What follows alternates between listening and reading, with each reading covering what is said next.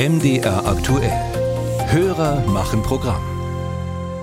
Heute geht es in unserer Serie um das Deutschland-Ticket, das ja ab dem 1. Mai gelten soll. Für 49 Euro pro Monat lässt sich dann der Nahverkehr in ganz Deutschland nutzen. Und unser Hörer Michael Park aus Erfurt fragt nun.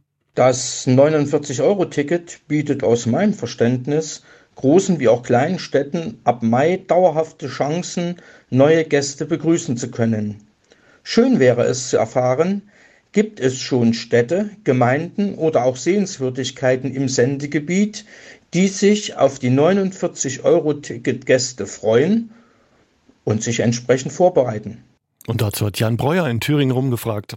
52 Tage noch, dann kommt das Deutschlandticket. Drei Milliarden Euro investieren erst einmal Bund und Länder in diesem Jahr, damit Bus und Bahn unbegrenzt für 49 Euro im Monat genutzt werden können. In den Kommunen im Thüringer Wald schaut man dem Termin durchaus mit Spannung entgegen.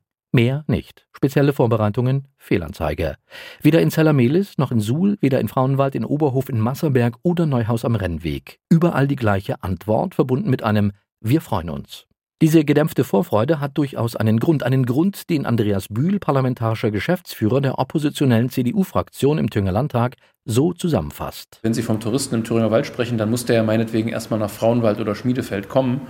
Und bei der Busfrequentierung, die wir aktuell haben, ist das jetzt nicht das, das Einfachste. Wir bräuchten eigentlich mehr Busse, die fahren. Dies leisten kann das Deutschland-Ticket nicht, sagt Christoph Heuing, Geschäftsführer des Verkehrsverbundes Mittelthüringen. Dadurch fährt nicht ein zusätzlicher Bus oder ein zusätzlicher Zug oder eine engere Taktung oder mehr Haltestellen. Das passiert alles durch das Deutschland-Ticket nicht. Heißt übersetzt, Orte mit einer guten Bus- und Bahnanbindung profitieren, andere haben das Nachsehen. Bad Sulza hat einen eigenen Bahnhof. Der Bus kommt regelmäßig in die Kur- und Weinstadt im Nordosten von Thüringen. Trotzdem auch hier keine speziellen Vorbereitungen auf die Zeit nach dem 1. Mai. In der Touristinformation rechnet man vor allem mit mehr Tagesgästen, ähnlich wie es war im vergangenen Sommer zu Zeiten des 9-Euro-Tickets. Ablesen lässt sich das etwa an den Zahlen im Salzmuseum mit angeschlossenem Gradierwerk. 2022 wurden 35.000 Gäste begrüßt, 2019 waren es 22.000. Während in den Rathäusern mit Blick auf das Deutschlandticket eher Zurückhaltung herrscht, knüpfen andere in Thüringen durchaus Erwartungen an diese Flatrate im ÖPNV.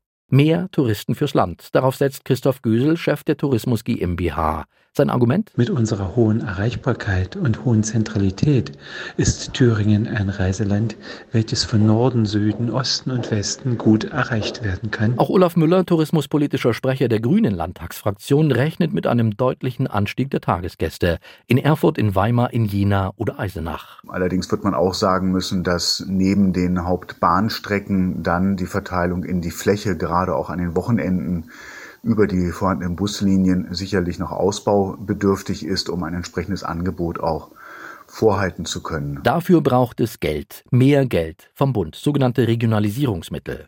Verhandlungen zwischen Bund und Ländern laufen. Die Gespräche sind schwierig, sagt Susanna Karawanski, Thüringer Ministerin für Infrastruktur und Verkehr, weil die Sorgen der Länder nicht unbedingt ankommen in Berlin. Am Ende des Tages haben ja auch die Spitzenverbände der Verkehrsverbände, also der VDV, ja auch Preisschilder drangehangen, sowohl an das Deutschlandticket als auch, wie viel eine Verkehrswende kostet. Und da ist klar, dass wir das mit dem jetzigen Budget, was wir als Länder zur Verfügung gestellt bekommen haben, nicht erreichen können. Übrigens, die Einführung des Deutschlandtickets zum 1. Mai steht im Moment unter Vorbehalt. Das entsprechende Gesetz ist nicht verabschiedet. Ende März soll der Bundesrat darüber abstimmen, hofft Bundesverkehrsminister Volker Wissing von der FDP.